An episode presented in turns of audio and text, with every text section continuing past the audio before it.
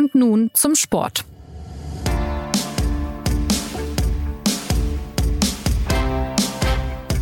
Herzlich willkommen zur neuen Folge des SZ Sport Podcasts. In den Fußballstadien haben Fans und Zuschauer am Wochenende nicht allein Schals, Banner und Fahnen ihre Vereine in die Höhe gehalten, sondern vielerorts die Nationalfarben der Ukraine, verbunden mit Solidaritätsbekundungen und Forderungen nach Frieden. Dass der russische Despot Wladimir Putin einen furchtbaren Angriffskrieg auf die Ukraine gestartet hat, hat auch auf den Sport große Auswirkungen. Mit dem Einmarsch russischer Truppen stellten und stellen sich für die Athleten und Verbände Fragen wie damit umgehen, dass Wettkämpfe und Turniere in Russland geplant sind, dass Sponsorengelder von russischen Unternehmen an Teams und Ausrichter fließen und natürlich kommt im vermeintlich unpolitischen Sport die Suche nach einer Haltung dazu. Auch wenn sie in diesem wie in so vielen Fällen eigentlich klar sein sollte, tut sich manch einer schwer damit. Wir zeichnen diese Folge von nun und zum Sport am Montagmorgen auf. Womöglich haben sich also neue Entwicklungen ergeben, wenn Sie diesen Podcast hören, auf die wir noch nicht eingehen konnten. Mein Name ist Anna Dreher. Zugeschaltet sind Johannes Aumüller. Hallo Johannes. Hallo Anna. Und Javier Cáceres. Hallo Javier. Hallo Anna. In der Fußball-Bundesliga haben am Wochenende Spieler zum Beispiel in Stuttgart Antikriegstransparente hochgehalten. Es gab Schweigeminuten. Bayern-Stürmer Robert Lewandowski hat gegen Frankfurt eine Kapitänsbinde in den Farben der Ukraine getragen und auch in England oder Spanien gab es Solidaritätsbekundungen auf dem Platz und auf den Tribünen. Wladimir Putin dürfte das alles sehr egal sein, aber Johannes, wie wichtig sind denn diese Reaktionen aus dem Sport dennoch und wie ist auch die Dimension, diese Geschlossenheit, zumindest wirkt es ja sehr geschlossen, einzuordnen? Naja, ich denke, man muss da zwei Ebenen unterscheiden. Das eine ähm, sind die Reaktionen, die du jetzt ähm, geschildert hast, die Reaktionen dann im Stadion, die Reaktionen der Fans, die im Stadion sind, die Reaktionen auch vieler Spieler und das ist in der Tat sehr ähm, eindrucksvoll gewesen, welche Bilder es da gegeben hat am Wochenende. Aber das andere und die ähm, wahrscheinlich entscheidendere Ebene ist halt die, wie die Verbände, die Organisationen und die Institutionen des Sports damit umgehen. Und hier ist das Bild halt doch ein ganz anderes, muss man sagen. Es ist bemerkenswert, wie der Sport insgesamt von einigen positiven Ausnahmen abgesehen zögert, sei es das Internationale Olympische Komitee, sei es der Fußball-Weltverband, seien es viele andere ähm, Verbände und Vereine. Der Sport gibt da meiner Meinung nach wirklich ein sehr schlechtes Bild ab in der Frage, wie er als, als Sportorganisation, als Sportverbände auf diesen Angriffskrieg Russlands reagiert. Wie viel Zeit ist im Sport denn? Also ich sage jetzt mal allumfassend der Sport. Natürlich muss man, wie du gerade gemacht hast, unterscheiden. Aber wie viel Zeit ist dem Sport denn bei der Suche nach seiner Haltung zuzugestehen? Hier müssen ja wie in der Politik Gremien einberufen werden, juristische und finanzielle Fragen geklärt werden und diese Verflechtungen des Sports mit Russland, politisch und wirtschaftlich, die sind ja teils sehr dicht. Ich glaube, es ist jetzt nicht sinnvoll, quasi hier in, in Zeitfenstern von Tagen oder Wochen oder Stunden zu operieren. Es geht ja auch einfach mal um sozusagen das Signal, das man mit gewissen Statements aussendet. Und wenn ich mir dann zum Beispiel anschaue, dass der Fußballweltverband die Lage immer nur ähm, beobachtet, dass der Fußballweltverband in einem Statement sagt, alle Parteien, ja, alle Parteien sollten sozusagen zurückfinden zu einer friedlichen Lösung. Wenn man sieht, dass, der, dass das Internationale Olympische Komitee in einer ersten Reaktion lediglich betont, dass der olympische Friede gebrochen worden sei, ja, so als, als äh, sei der Angriffskrieg weniger schlimm gewesen, wenn man bis zum 20. März äh, äh, gewartet hätte. Mhm. Wenn man sieht, dass der Deutsche Olympische Sportbund immer noch zurückhaltend agiert in der Frage, welche Konsequenzen soll das jetzt haben? Sollen russische, Klammer auf, und belarussische, Klammer zu, Sportler jetzt von allen Wettbewerben ausgeschlossen werden, wie das zum Beispiel das norwegische und das dänische Nationale Olympische Komitee fordern, aber der Deutsche Olympische Sportbund eben nicht, ja, dann ergibt sich daraus einfach insgesamt äh, ein Bild, da geht es jetzt nicht um das Abwarten aus irgendwelchen finanziellen oder juristischen Gründen, da geht es einfach darum, dass das keine angemessene Reaktion darauf ist, was Russland dort in der Ukraine macht. Im deutschen Fußball zeigt sich die Abhängigkeit, die wirtschaftliche Abhängigkeit besonders deutlich am Fall von Schalke 04 mit seinem Hauptsponsor Gazprom, dem von russischen Staat kontrollierten Energiekonzern. Am Samstag traten die Spieler mit einem Schalke 04 Schriftzug an, statt eben diesem Gazprom Schriftzug. Dortmunds Hans-Joachim Watzke hat im ZDF eine Solidaraktion ins Gespräch gebracht, um den hochverschuldeten Club nach einem Wegbrechen dieser Millionen finanziell zu unterstützen. Wenn wir jetzt dieses Beispiel nehmen, wie wird sich denn der Fußball im Speziellen verändern durch eine Abkehr von Russland? Welche Folgen wird es haben?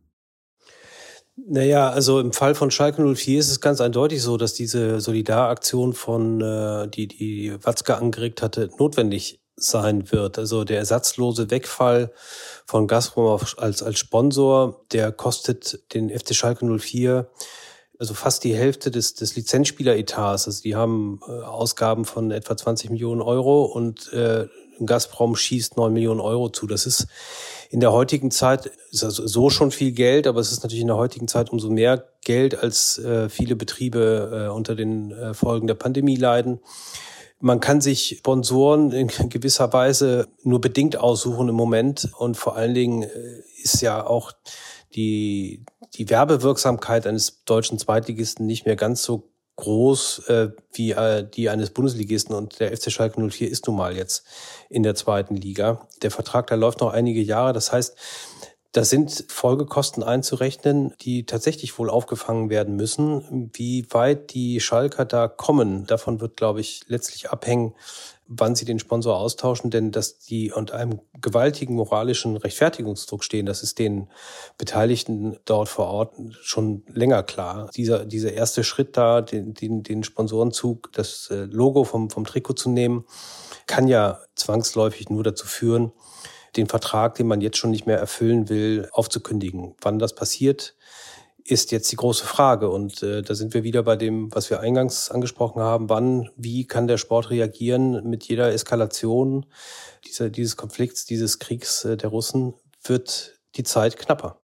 Ich habe jetzt das Beispiel Schalke genannt, aber es gibt natürlich auch noch andere. Wenn wir zum Beispiel Leipzig nehmen, äh, Partnerstadt ist Kiew, da steht jetzt ein Spiel gegen Spartak an. Welche, welche Beispiele oder welche ja, Clubs kann man da sonst noch nennen, die jetzt in einem, in einem gewissen Konflikt oder eben in, in Haltungsfragen besonders gefragt sind, Javier?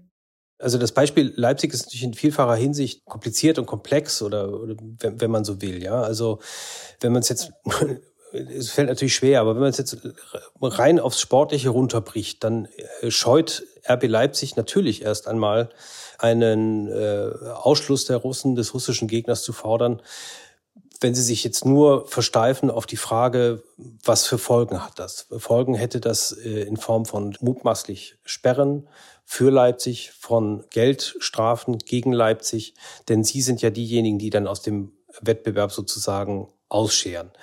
Auch da sind wir dann wieder bei der Moral. Die, die Frage, kann man diesen Schritt umgehen? Die Leipziger versuchen im Moment oder starren wie, wie, wie das Kaninchen auf die Schlange, auf die UEFA, die da eine Entscheidung treffen muss oder sollte.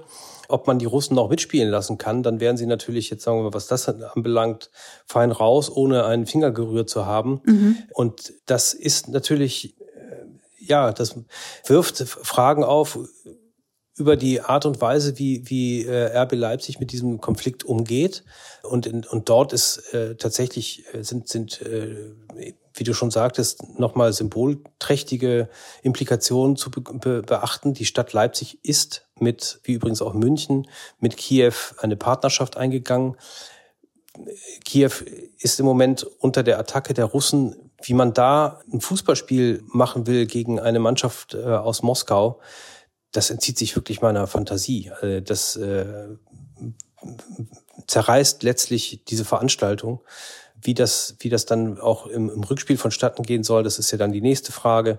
Die UEFA hat ja auch gesagt, dass das Rückspiel stattfinden soll auf neutralem Grund. Wer bietet Spartak Moskau jetzt gegen Geld die Bühne?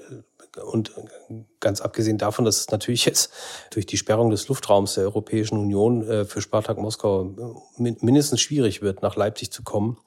Man kann das natürlich alles auf dem Landweg machen, aber es ist, sagen wir mal, das sind, das sind so Konsequenzen, die jetzt auf der Hand liegen und die natürlich in keinem Verhältnis stehen zu dem, was da in der Ukraine gerade vor sich geht. Äh, das muss man natürlich auch nochmal ganz klar betonen. Das äh, ohnehin auch bei allem, was wir hier besprechen, hat der Sport natürlich insgesamt immer nur eine Nebenrolle. Zeichnen sich denn schon Reaktionen oder jetzt Schritte von der UEFA ab oder ist es tatsächlich noch ein Abwarten? Es ist eindeutig so, dass in der UEFA Debatten um die Fragen, wie geht man mit Russland um, auch sehr emotional geführt werden. Ähm, das sieht man allein schon an der Reaktion des polnischen Verbandes und äh, der Unterstützung, die die Polen erfahren haben durch Schweden und die Tschechische Republik. Die, diese drei Länder sind ja in der WM-Playoff-Gruppe gegen die Russen gelost worden. Das bedeutet, dass die eigentlich ein WM-Qualifikationsspiel austragen müssen in St. Petersburg, also zwei mhm. dieser beiden Mannschaften. Die Polen haben sich dagegen ausgesprochen, das zu machen, unter keinen Umständen. Auch nicht unter der Lösung, in Anführungszeichen, die die FIFA angeboten hat, nämlich die russische Mannschaft nicht als Russland antreten zu lassen, sondern als Mannschaft der russischen Fußballföderation. Das setzt natürlich die Verbände, die UEFA und auch die die FIFA letztlich unter Handlungsdruck. Die WM-Qualifikation findet zwar unter FIFA-Hochheit statt, aber es hat natürlich eine Strahlkraft auch auf die europäischen Wettbewerbe. Und dass die Frage debattiert wird, ob Russland, und zwar seit Tagen debattiert wird, ob Russland ausgeschlossen werden soll, das ist, das ist so. Es gibt einzelne Stimmen, die teilweise öffentlich geworden sind, aber auch äh, hinter den Kulissen äh, versuchen darauf hinzuwirken, dass Russland ausgesperrt wird aus diesem Wettbewerb. Die FIFA hat sich nun immerhin zur ersten Sanktion durchgerungen. Es werden keine internationalen Partien in Russland mehr ausgetragen. Heimspiele finden auf neutralem Boden statt, Hymne und Flagge sind verbannt. Statt unter Russland laufen die Teams unter dem Verbandsnamen RFU auf. Ansonsten herrscht eher Zurückhaltung von FIFA-Chef Gianni Infantino und bei manchen Reaktionen denkt man sich ja, okay, das entspricht auch dem Mindesten, was erwartet werden kann angesichts dessen, was in der Ukraine gerade passiert um alles nochmals einzuordnen, was zeigt sich denn jetzt zum Beispiel am Verhalten von der FIFA, am Verhalten von Gianni Infantino, welches Kalkül dahinter auch steckt? Und angeschlossen daran auch die Frage, was wäre denn eine angemessene Reaktion der FIFA gewesen? Wie weit könnte die FIFA gehen? Wie weit sollte sie auch gehen? Also, wenn wir mit dem letzten Aspekt anfangen, sie könnte selbstverständlich so weit gehen und entscheiden, dass Russland nicht mehr an der WM-Qualifikation teilnehmen darf und entsprechend sich nicht für die Fußball-WM in Katar qualifizieren kann.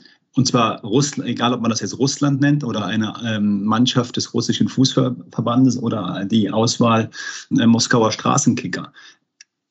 Dieses, diese Möglichkeit hätte die FIFA. Wir haben auch in der Vergangenheit Beispiele gesehen, wo es so war, dass die, die, die Sportmannschaften von kriegsführenden Ländern suspendiert worden sind. Ein Beispiel ähm, 1992 erinnern wir uns alle noch gut daran, mehr vom Ende der Geschichte her, weil Dänemark plötzlich zur Europameisterschaft äh, durfte und Europameister wurde. Aber am Anfang stand nun mal der Ausschluss von Jugoslawien wegen des, äh, wegen des Balkankrieges. So, und selbstverständlich könnte die FIFA das auch sofort machen. Und ich glaube übrigens auch, dass das ein sehr starkes Signal wäre, auch in die sozusagen in die russische Bevölkerung hinein, mhm. wenn man wenn man diesen Schritt gehen würde. Und man kann sich oder man muss sich natürlich immer die Frage stellen: Jetzt, warum sind die FIFA und, und die FIFA steht hier wirklich auch nur Pass pro Toto für ganz, ganz viele Verbände. Auch für äh, selbe Situation beim Internationalen Olympischen Komitee, selbe Situation bei vielen anderen großen Föderationen. Warum sind die so zurückhaltend gegenüber Russland mit scharfen Sanktionen? Das wäre eine Frage, die ich auch noch gestellt hätte. Beantworte sie gerne direkt, ja, weil das ist ja tatsächlich irgendwie was, was man sich äh, sehr dringend fragt. Ja, und, und dann sind wir, dann sind wir eben bei dem Punkt, dass Russland wirklich seit zwei Jahrzehnten systematisch Einfluss im Sport aufgebaut hat. Es ist wirklich frappierend zu sehen, wenn man das alles durchgeht, wie Russland ganz bewusst als Teil seiner Außenpolitik verstanden hat, auch im Sport stark zu sein. Wir können anfangen mit den vielen Sportveranstaltungen, die nach Russland vergeben worden sind, bis hin zu den Olympischen Winterspielen in Sochi und bis hin zur Fußballweltmeisterschaft 2018. Wir können weiter gucken auf die ganzen Sponsorenverträge, die abgeschlossen worden sind, insbesondere Gazprom, das, Stich, den, den, das Unternehmen hatten wir eben schon mal beim Beispiel Schalke, aber Gazprom ist ja bei der UEFA, war früher auch sogar bei der FIFA, bei vielen anderen Sportvereinen. Und Gazprom ist auch nicht der einzige Konzern, Wir können auch weitergehen. Rosneft, Lukoil. Es gibt so viele große russische Firmen, die ganz groß investiert haben im, im ähm, Sport. Und wir haben natürlich auch ganz viele Personen in den Spitzengremien des Sports, die entweder selber aus Russland kommen, wie zum Beispiel äh, Alisha Usmanov im Fechten, äh, wie äh, Lieschen im Schützen, wo einfach Oligarchen ganz bewusst sich quasi einen Weltverband genommen haben und nach ihren Wünschen geformt haben. Oder aber, die Variante gibt es auch und wahrscheinlich sogar noch öfter, wo Russland ganz maßgeblich entschieden hat, wer neuer Präsident des jeweiligen Verbandes wird. Also um es mal zuzuspitzen, ob Gianni Infantino ohne Hilfe Russlands Präsident des Fußball-Weltverbandes geworden wäre, da möchte ich mal ein dickes Fragezeichen hintermachen. Mhm. Bei ähm, Thomas Bach im Internationalen Olympischen Komitee ist auch bestens dokumentiert, welche enge Drähte der ähm, ähm, nach Moskau hat, welche guten Verbindungen. Also wir haben hier einfach so unglaubliche Abhängigkeiten, die Russland über die Jahre ähm, geschaffen hat, dass man, also dass das ganz offenkundig der Grund dafür ist, warum der Sport auch jetzt wieder so übersichtlich reagiert. Das heißt, die Reaktion, die man eigentlich als eine angemessene von der FIFA, vom IOC erwarten würde, ist aufgrund dieser ganzen Verflechtung in, sage ich mal jetzt, diesen eigenen moralischen Haltungen, die Infantino oder Bach für sich zurechtlegen, aus deren Sicht eigentlich überhaupt nicht möglich. Ganz offenkundig ist das ja so, sonst könnten Sie könnten es ja machen. Ja, wir haben das ja eben ähm, ähm, besprochen. Und was, was hindert Sie daran? Und es ist ganz offenkundig dieser, dieser, dieser Einfluss Russlands, der aufgebaut worden ist, der selbst jetzt in diesem Moment, in diesem Moment noch aufrechterhalten wird und zeigt, wie, wie, die, die, die großen Sportverbände keine angemessene Lösung finden. Ich meine, wir können ja sogar wenn wir mal 15 äh, Jahre zurückgehen, ja, wir haben ja sogar quasi Beispiele dafür, wie Russland auch während der Olympischen Spielen sogar militärisch aktiv war. 2008 äh, zu Beginn der Olympischen Spiele, rund um die Eröffnungsfeier, ist der Konflikt mit Georgien eskaliert.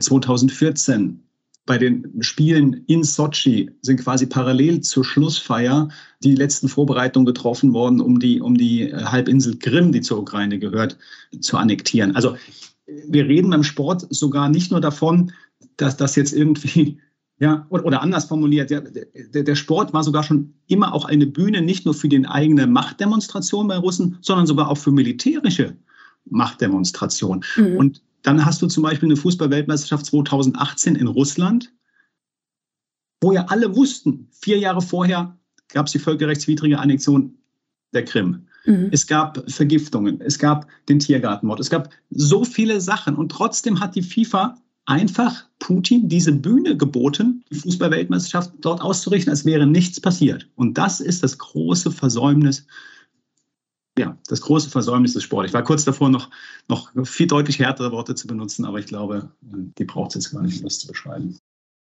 Die Nationalverbände von Polen, Schweden, Tschechien haben sich ja schon ganz eindeutig positioniert. Das hat der Javier vorhin schon erzählt, dass die Mannschaften dieser Länder nicht gegen Russland antreten wollen. Wir haben über diese ganzen, ich sage jetzt mal salopp, Sportfriedensbewegungen gesprochen, angesichts dessen, was du jetzt gerade gesagt hast, Johannes, wie viel Einfluss auf Entscheidungen von Funktionären können all diese Gegenbewegungen denn haben? Also wie viel Druckmittel zum Beispiel auch haben eben Fußballnationalverbände, um die FIFA zu beeinflussen? Wie sehr lässt sich Thomas Bach und das IOC beeindrucken? Wie, wie viel Power haben denn die Gegenbewegungen? Sie können sehr viel Power haben. Das sieht man jetzt an dem Beispiel, das jetzt zweimal genannt worden ist. Polen, Schweden, Tschechien haben einfach eine glasklare Haltung. Jetzt ist die FIFA unter Druck und muss entscheiden, entweder werfen wir äh, Russland aus der Qualifikation oder Polen, Schweden, ähm, Tschechien. Ja? Und genau so glasklar könnte sich auch der Deutsche Fußballverband übrigens äußern oder auch der Deutsche Olympische Sportbund. Es ist ja unabhängig jetzt mal von den von der aktuellen Situation und dem Angriffskrieg der Russen ja immer so, dass diese ganzen Verfehlungen, die sich FIFA und IOC leisten, ja nur deswegen äh, auch fortgesetzt werden, weil die großen, einflussreichen Nationalverbände viel, viel, viel zu oft das einfach schweigend hinnehmen, oder sogar äh, auf ihre Art jeweils äh, unterstützen. Mhm. Der DFB ist auch, äh, ist, ist nie, hat sich nie eindeutig gegen Infantino positioniert, obwohl die Schweizer Justiz gegen ihn ermittelt aus diversen Gründen. Ja. Und genauso ist es auch wieder hier. Wenn, in dem Moment, wo der, wo der DFB sich zum Polen, Schweden, Tschechien anschließt, Frankreich hat sich auch schon in diese Richtung geäußert, aus England hört man solche Stimmen. Also in dem Moment, wo der DFB sich äh, da anschließt, entfacht das natürlich einen großen Druck auf die, auf die FIFA. Man traut sich bisher nicht. Es ist auch hier die Frage, warum man bisher nicht traut. Man könnte, vielleicht kommt es mit, auch hier mit, mit Verzögerung noch. Aber, aber auch in dieser Frage gibt der, gibt der DFB aus meiner Sicht ein sehr schlechtes Bild ab. Javier, wie positioniert sich der DFB denn und wie der Olympische Sportbund? Es kommt mir vor ein bisschen wie, wie ein Lavieren. Ich habe von Rainer Koch keine eindeutigen äh, Äußerungen gehört. Es wird in zwei Wochen einen neuen Präsidenten geben. Peter Peters hat jetzt äh, ehemals äh, Schalke 04 und Präsidentschaftskandidat für den DFB, hat sich immerhin am Wochenende im Fernsehen recht eindeutig geäußert dahingehend, dass er sagt, dass er sich nicht vorstellen kann, dass russische Mannschaften weiterhin an internationalen Wettbewerben stattfindet. Das hat alles noch keinen Einfluss gehabt auf offizielle Positionen, aber ich glaube, dass der Druck auch auf den DFB so groß wird, dass man sich dahinter hinter diesen diesem Lavieren nicht mehr lange verstecken werden kann. Und auch äh, ehrlich gesagt äh, frage ich mich, äh, welche Auswirkungen das hat dann letztlich auf die Führungsstrukturen in der FIFA vor allen Dingen, weil äh, die stehen nun äh, weit äh, hinter dem zurück, was äh, äh, die UEFA an relativ vorsichtigen Maßnahmen getroffen hat. Ich glaube, dass äh, Infantino in dieser Lage immer mehr in Erklärungsnot kommt. Johannes, kannst du das beantworten? Könnte die fehlende Haltung sich auf die FIFA und auf das IOC auswirken? Also könnte das Folgen auf die Hierarchie, auf die Strukturen haben? Bisher haben ja sowohl IOC-Präsident Thomas Bach als auch FIFA-Präsident Gianni Infantino ohne Folgen Despoten und autokratische Regime hofiert. Wenn jetzt wirklich alle Nationalverbände, die einen gewissen Einfluss und einen gewissen ähm, haben und die eine gewisse Größe haben und die ähm, gewisse Erfolge haben und die den Kernmarkt des Fußballs ähm, repräsentieren, wenn die jetzt geschlossen sich hinstellen und sagen, wir spielen aber nicht mehr mit, wenn, jetzt kann man es noch ausdifferenzieren nach russischen Nationalmannschaften oder russischen Vereinsmannschaften, aber wenn russische Mannschaften mitspielen, ja, dann will ich die FIFA immer mal sehen. Wie soll sie das denn machen? Also von daher, natürlich ist das ist hier eine Möglichkeit gegeben, die Dinge, die Dinge wirklich zu verändern. Ja, es brauchte halt jetzt den, den Druck aus den Nationalverbänden. Man kann das nicht oft genug betonen, wie gut dieses Zeichen ist, dass Polen, Tschechien und Schweden ähm, setzen. Man kann aber auch nicht oft genug betonen, dass es bisher eben noch leider eine zu kleine Gruppe ist und dass wir das, was wir jetzt mit Blick auf den Fußball besprechen, ganz genauso für die, für die olympische Welt gilt. Dänemark ist glasklar, Norwegen ist glasklar, Deutschland laviert. Droht in Russland und äh, auch seinem Verbündeten Belarus der komplette Ausschluss aus dem Sport? Ist das wahrscheinlich, dass das bald eintrifft?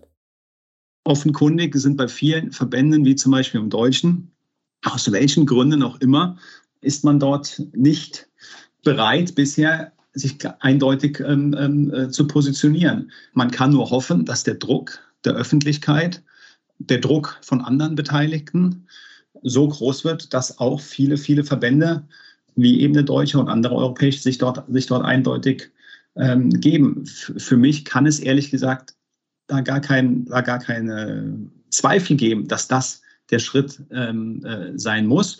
Und wie eben schon mal gesagt, es ist auch nicht so, dass es historisch einmalig wäre, sondern es hat auch schon in der Vergangenheit Schritte oder, oder Situationen gegeben, in denen kriegsführende Länder suspendiert worden sind, beispielsweise Jugoslawien bisschen anders gelagertes Beispiel ähm, auch das Apartheidsregime äh, in Südafrika. Also die Möglichkeit ist da. Es braucht nur jetzt wirklich, ich wiederhole mich ein bisschen, ich weiß, aber es braucht dann nur jetzt wirklich mal die, die klare Haltung der Verbände, der großen Verbände, aber eben auch, und darauf müssen wir natürlich auch dann im Besonderen schauen, der deutschen Verbände. Denn man darf ja, also wenn ich das noch ergänzen darf, es ist, ist, die Welt steht vor existenziellen Fragen. Das ist einfach so. Also seit dem äh, Sonntag steht hier eine Nukleardrohung im Raum. Ich glaube, dass die, die Rollen in dieser, in dieser Angelegenheit viel klarer verteilt sind, als sie 1992 beim, beim Jugoslawienkrieg waren, als die Jugoslawen ausgeschlossen wurden.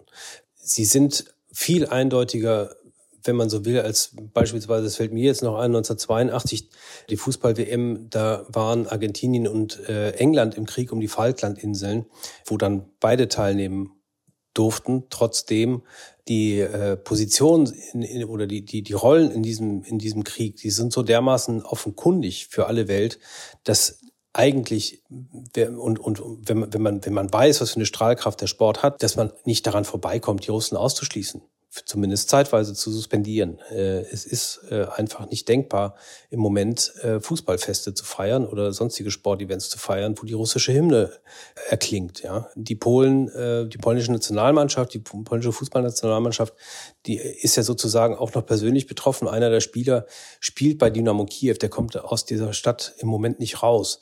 Wie soll man da auch nur daran denken, dass man ein, ein normales Fußballspiel unter normalen Vorzeichen austrägt, sei es in, in, in Belgrad, sei es wo auch immer? Das ist schlicht nicht, nicht vorstellbar in diesen Augen, in diesen Momenten. Und deswegen glaube ich, kommen die Verbände letztlich eigentlich nicht dran vorbei, die Russen zumindest zeitweise auszuschließen. Uns bleibt die Hoffnung, dass der Sport sich weiter und noch stärker geschlossen gegen Russlands Führung und ihren Einmarsch in die Ukraine positioniert und dass diese Bewegung womöglich tatsächlich etwas dazu beitragen kann, dass Putin beeinflusst wird und dass dieser Krieg endlich endet. Die nächste Folge von Und nun zum Sport gibt es nächsten Montag. Vielleicht, hoffentlich, konnte Putin bis dahin irgendwie aufgehalten werden.